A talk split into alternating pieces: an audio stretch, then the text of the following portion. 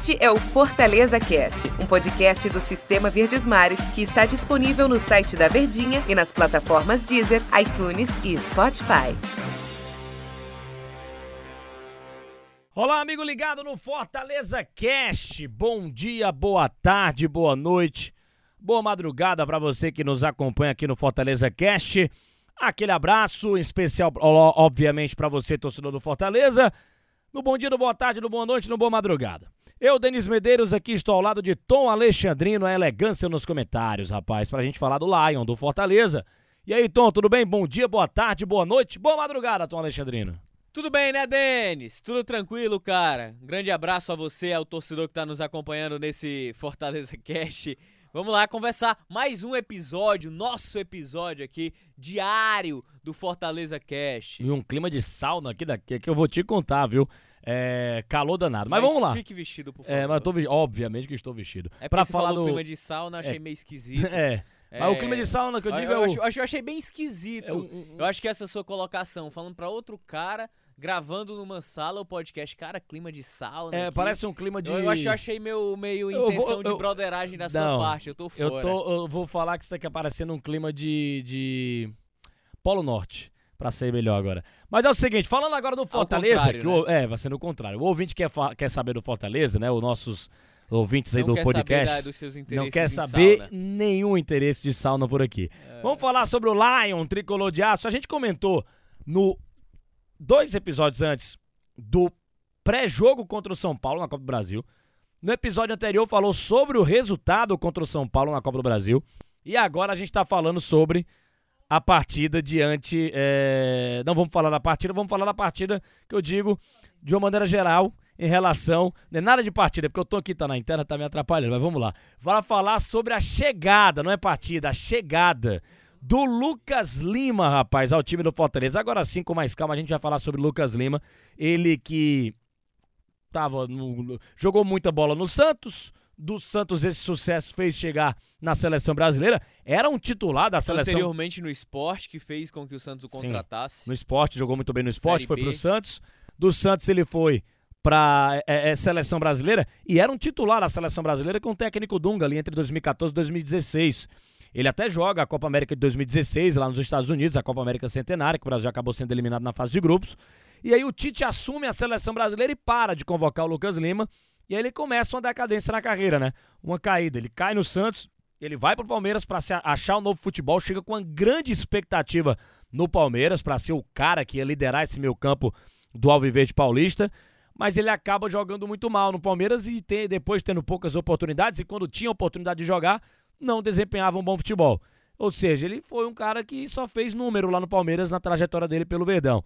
Lucas Lima vem emprestado ao time do Fortaleza para reencontrar o seu futebol. De duas, uma, ou ele realmente está numa caída técnica e não vai render nada no Fortaleza nesse empréstimo do Palmeiras ao Leão até o final da temporada, ou ele vem para reencontrar o futebol dele e possivelmente o Fortaleza fazer uma, entre aspas, loucura financeira, ou correr atrás de fazer essa loucura financeira para contratar Lucas Lima e seu camisa 10, ou fazer a função do 10 do Fortaleza na temporada e por outros e outros anos. Lucas Lima, chegando ao time do Fortaleza, se encaixa no perfil do Juan Pablo Voivoda? Impacto da contratação. Se nós não estivéssemos em pandemia, eu falaria aqui, Tom, é a contratação para você lotar aeroporto e imprensa, lotar a sala de imprensa para saber o que esse cara vai falar pro torcedor tricolor. Eu, particularmente, gostei demais. Acho que se encaixa no perfil do Voivoda de trabalho e tem tudo para dar bom. Lucas Lima e Fortaleza nesse novo romance, Tom Alexandrino. Vamos lá, eu acho que se a gente pegar o contexto da animação, eu acho que do impacto da contratação e pela capacidade técnica do atleta, aí você estava falando muito bem, né? Quando ele sai do Santos, ele sai com, com como estrela e status de seleção brasileira para ser a principal referência técnica daquele Palmeiras em 2018, né? É, que inclusive ele faz uma boa temporada em 2018 naquele Palmeiras alternativo do Campeonato Brasileiro. Eu tava me lembrando aqui. Enquanto o Palmeiras se dividia entre Libertadores e Copa do Brasil, ele jogou aquele Campeonato Brasileiro, um time alternativo e foi um dos destaques. Enfim, qualidade técnica dele é inegável. A capacidade como atleta, a capacidade de ser uma referência de equipe, de ser uma contratação de peso, não apenas pelo nome ou pelo que ele já desempenhou em outro momento na carreira, mas eu acho que o peso de desempenho de um atleta do calibre, do quilate dele, eu acho que isso é inegável. Eu acho que acaba sendo uma grande contratação, espetacular contratação por si só. Cara, ele se encaixa no esquema do Voivoda, ele tem que se encaixar. Se ele não se encaixar, ele não vai jogar. O Voivoda ele não vai escalar Lucas Lima pelo nome que ele tem. Ele não vai escalar pelo que o Lucas Lima fez no Santos ou no início no Palmeiras ou aquele jogador de seleção brasileira. Ele vai escalar se ele merecer. Ele vai escalar se for um atleta que, por mérito, conquistar esse espaço dele. A gente sabe que é um jogador extra classe, é um jogador que está no outro nível, é um jogador de fato que tecnicamente está num outro patamar.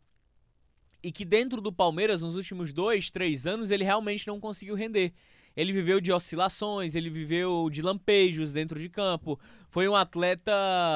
Foi, acho que foi uma das maiores decepções de contratações que o Palmeiras poderia ter feito nas últimas temporadas de investimento. E o cara ainda tem contrato até o fim de 2022 com o próprio Palmeiras. O cara foi contratado lá em 2017. Só para você ter ideia do tamanho, da dimensão, do peso do que ele representava naquele momento. É um jogador extra classe. É um jogador que, se repetir as atuações, se for aquele Lucas Lima de que se espera e que traz toda essa empolgação e essa comoção de torcedor, de imprensa, de tudo mais, ele se encaixa ali mais por dentro, né, na posição do Matheus Vargas, como um meia articulador, como meia de transição, fazendo marcação-pressão, voltando, fazendo todas as funções táticas. Então, o Fortaleza não vai jogar para ele. Fortaleza vai manter o seu jogo. Fortaleza não vai adaptar seu jogo para encaixar o Lucas Lima. O Lucas Lima que tem que adaptar o seu jogo para encaixar no coletivo, porque o Voivoda ele tem uma característica muito clara. Da mesma proporção que a equipe do Fortaleza é muito forte coletivamente, esse coletivo proporciona com que individualmente alguns atletas ele consigam sobressair. Então, é uma contratação de peso, é uma contratação de qualidade, mas deixando bem claro, o Voivoda ele premia mérito, ele não premia nome. Ninguém com nome joga com ele. Joga se tiver capacidade técnica para conquistar aquele espaço, Denis. É, é, a prova disso tá lá no gol, né? Felipe Alves intocável em outros tempos. E agora com Juan Pablo Voivoda, Marcelo Boeck. ele gosta de lideranças.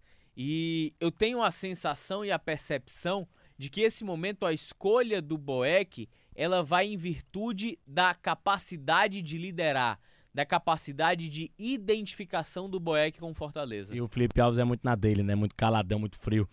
É, enfim, outro tema até pra gente fazer no futuro sobre podcasts aqui de Marcelo Boeck ou Felipe Alves. É, mas em relação ao Lucas Lima, onde é que ele se encaixa nesse jogo do Juan Pablo Voivoda, Tom Alexandrino? No meio de campo, ali no lugar do, do, do Matheus Vargas? Hoje o Vargas, ele faz uma. Ele, ele joga numa função, deixa eu ver, que não tá agradando. Ele é o cara mesmo a ser retirado do time do Fortaleza. Mas Lucas Lima, claro, vai ter que mostrar que é um cara que merece a titularidade. O Voivoda já mostrou isso, você terminou de falar que não, não o cara tem que mostrar que tá jogando é. bem para ser titular. Então o Lucas Lima já chega com esse status de jogador titular, assim, pra já no primeiro jogo ele já fazer a estreia dele, se estiver bem, fisicamente tá, porque estava trabalhando lá no Palmeiras, para já colocar o Matheus Vargas no banco, ou vai ter Não, que lutar, mostrar futebol? Vai ter que lutar. Porque assim, quando a gente fala de uma equipe coletiva, extremamente coletiva, é... Fortaleza ele tem esse encaixe muito bem definido. E esse encaixe passa necessariamente pelos pés do Matheus Vargas. Matheus Vargas é um jogador que, por mais que o torcedor torça um pouquinho o nariz, mas ele é um atleta fundamental. Ele quem fecha aquela linha de três de marcação-pressão. É ele quem fecha o meio-campo do Fortaleza na recomposição. O Matheus Vargas é um dos líderes de desarmes do Fortaleza. Todas as todas não quase todas as jogadas do Fortaleza de contra-ataque, de fazer a pressão pós-perda e roubar essa bola no campo de, no campo de ataque ainda, ela tem muito o mérito de pressão do Matheus Vargas. Ele é um dos jogadores que melhor faz essa pressão, um jogador tecnicamente de muita capacidade. Então, só que é um atleta que muitas vezes erra pelo excesso. O excesso de um toque a mais, o excesso de um drible a mais. Mas taticamente, coletivamente, individualmente, é um jogador fundamental no esquema do Voivoda. E se não houver uma queda de rendimento ou um outro jogador que faça tudo isso e sobressaia ao Matheus Vargas, o Matheus Vargas ele não vai perder essa titularidade no Fortaleza, sem contar e... que é um dos líderes de assistências para finalização do time. E para a carreira do Lucas Lima, Tom, para a gente finalizar aqui o nosso podcast, foi, foi benéfico ele ir pro Fortaleza? É, se ele pensa em remontada na carreira dele, futebol nordestino hoje paga em dia, o futebol nordestino hoje em dia tem muita vitrine, o Fortaleza está no G4, eu acho que para ele o momento seria eu, eu, acho que foi bom para a carreira dele hoje ele vir pro Fortaleza. É uma oportunidade, né? O Fortaleza ele ele tá, tá se utilizando desse momento que vive também para conquistar mercado, para conquistar jogadores, para atrair esse mercado é, mais centralizado e de qualidade para cá. É, e pro Lucas Lima serve como isso, porque Fortaleza hoje, falando de 2021, ele está disputando alto nível. Das 17 rodadas do Fortaleza na Série A, em 15 ele esteve dentro do G4. E ele tá com condições reais de chegar a umas semifinais de Copa do Brasil. Não que o Lucas Lima. Só um detalhe: o Lucas Lima não pode disputar, né? Porque já atuou pelo Palmeiras na própria, nessa própria edição de Copa do Brasil. Mas para 2022. 2022, se for confirmado toda essa onda de crescimento do Fortaleza, aí sim, para 2022 tem como oportunidade uma grande vitrine para o Lucas Lima, eventualmente. Tom, deu nosso tempo aqui, um grande abraço. A gente precisava falar de Lucas Verdade. Lima. Faltou, faltou. Faltou. Valeu, Denis. Foi bom, hein, cara? Grande abraço. Faltou por conta do jogo contra o São Paulo Foi bom na Copa demais, do Brasil. hein?